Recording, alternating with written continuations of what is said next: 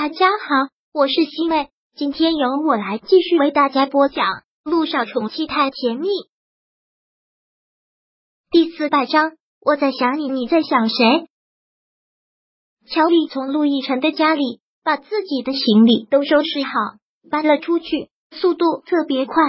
目送着他离开之后，陆亦辰心里倒是觉得空荡荡的，就好像那种刑满释放的感觉，一下子又找不到人生的方向了。拿起手机来，想把这个消息告诉别人，好像想了一圈，也只能是跟陆一鸣分享。真的，你们两个离婚了？陆一鸣一听他们两个离婚了，真是替陆亦辰感到高兴。是我们两个离婚了，那真是太好了。陆一鸣都不知道为什么，激动的都要说不出话来了。那你等我，我马上东西，我这个当弟弟的给你庆祝一下。行。今天我心情好，就当是破例一次，也让你尝尝我的手艺。得嘞，咱们兄弟两个那就好好的搓一顿。杜一鸣下班之后去菜市场买了很多的菜，大包小包的拎着到了陆亦辰的家。你怎么买这么多啊？难得打住你一回，你要下厨做给我吃了，当然不能放过你。行，今天就让你尝尝我的手艺，算你有口福了。陆亦辰现在在厨艺方面可是很精湛的，这两年闲暇时候没干别的，就跟大师学厨艺了。兄弟两个一起开始忙活，陆一鸣学着顺菜，陆亦辰下厨，很快的就张罗了一桌色香味俱全的晚餐。我们兄弟俩可真是浪费，就两个人吃饭，竟然做了一桌子的菜。陆一鸣看着一桌子的菜，也觉得是太浪费了。这还不是要怪你？陆亦辰懒得说：“是是是，我的错。”陆一鸣从包里拿出了一瓶珍藏版的红酒，这可是我私藏了好多年的，也就是今天高兴才肯拿出来，多少喝一点儿。你是个医生，允许我喝酒了，我自然要喝一点。陆亦辰拿过了这瓶红酒，看了看年份，有些不可思议：“你这臭小子，私藏了这么多年的红酒，居然现在才拿出来？”换句话说，就等着给你庆祝这一天用呢。陆一鸣又拿过了这瓶红酒，打开，给陆亦辰倒在了高脚杯里。今晚上兄弟两个打算好好的喝一杯，能说的也是老生常谈的问题。乔丽都已经跟你离婚了，你现在完全是自由身了，没有想过要把我嫂子追回来。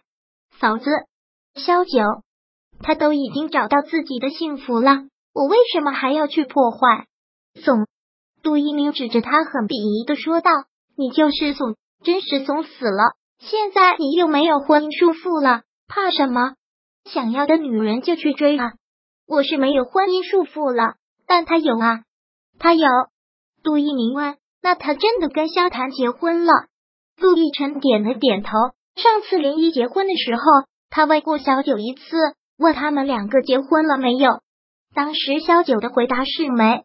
再说一回美国就会结婚，都已经过了这么长时间了，他们两个肯定都已经登记结婚了吧？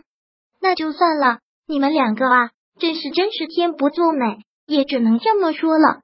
杜一鸣说了之后，又连忙转移了话题。算了算了，不说这个了。现在你是自由人了，为了庆祝，咱们只说好的。只说对未来美好的向往，那些不开心的就不提了。说到对未来美好向往，难道你不应该说点什么？我应该说点什么？你说呢？陆亦辰一副长兄如父的口气。我弟妹到现在还没有消息，都已经多大的人了，一点都不知道着急啊！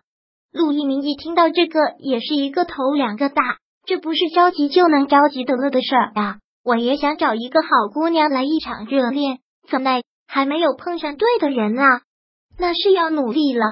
陆亦辰直接给他下了死命令：今年年底，最晚明年一定要找个女朋友回来给我看。这算是在逼婚吗？就算是吧。现在就剩我们兄弟两个，长兄如父，你必须要听我的。陆一鸣也真是无奈了，只能是答应了下来。行吧，行吧，那就听你的。我尽量尽自己最大努力找一个女朋友带回来给你看，OK？好，不过你刚才也说了，长兄如父，现在你得做个表率作用吧？你也是单身了，你也得先给我找个嫂子啊！陆亦辰听到这句话，打了他的脑袋一下：“你这个臭小子，学会将我的军了！”陆一鸣只能是装傻的嘿嘿一笑，然后端起了高脚杯：“我的错，我的错，我自罚一杯。”兄弟两人畅饮到了很晚。陆一鸣今晚上喝酒喝的不少，而且心情特别好，直接就在这里住下了。陆亦辰却怎么都睡不着，就站在落地窗前，看着窗外的月亮，想着乔丽跟他说的话，也想着陆一鸣跟他说的话。小九陆亦辰念着这个名字。慢慢的一阵苦涩涌上了心头，都已经快十三年了，三年的分分合合，对彼此而言，早就像是一个刺青刺在了身上，永远都抹不掉。小九，此刻我在想着你，你心里又在想着谁？现在你应该还在跟萧谈开心的度假吧？萧谈和萧九出去玩了一个星期，本来打算可以出去旅行更长时间，但公司有事给他打了电话。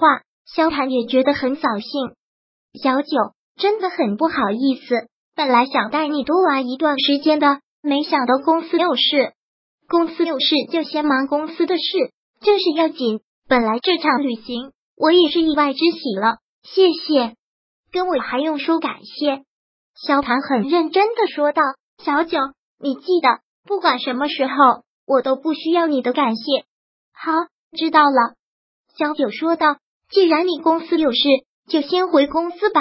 我也得赶紧去医院看看了，这段时间都没有去看过。好，萧谈淡淡的笑了笑，工作可不要太累。知道。萧九一个人开着车回了医院，还没走进办公室，就有医生告诉他：“院长，有人找你。”有人找我，在哪里？我让他进贵宾室了。一位女士，一位女士。会是谁？第四百章播讲完毕。想阅读电子书，请在微信搜索公众号“常会阅读”，回复数字四获取全文。感谢您的收听。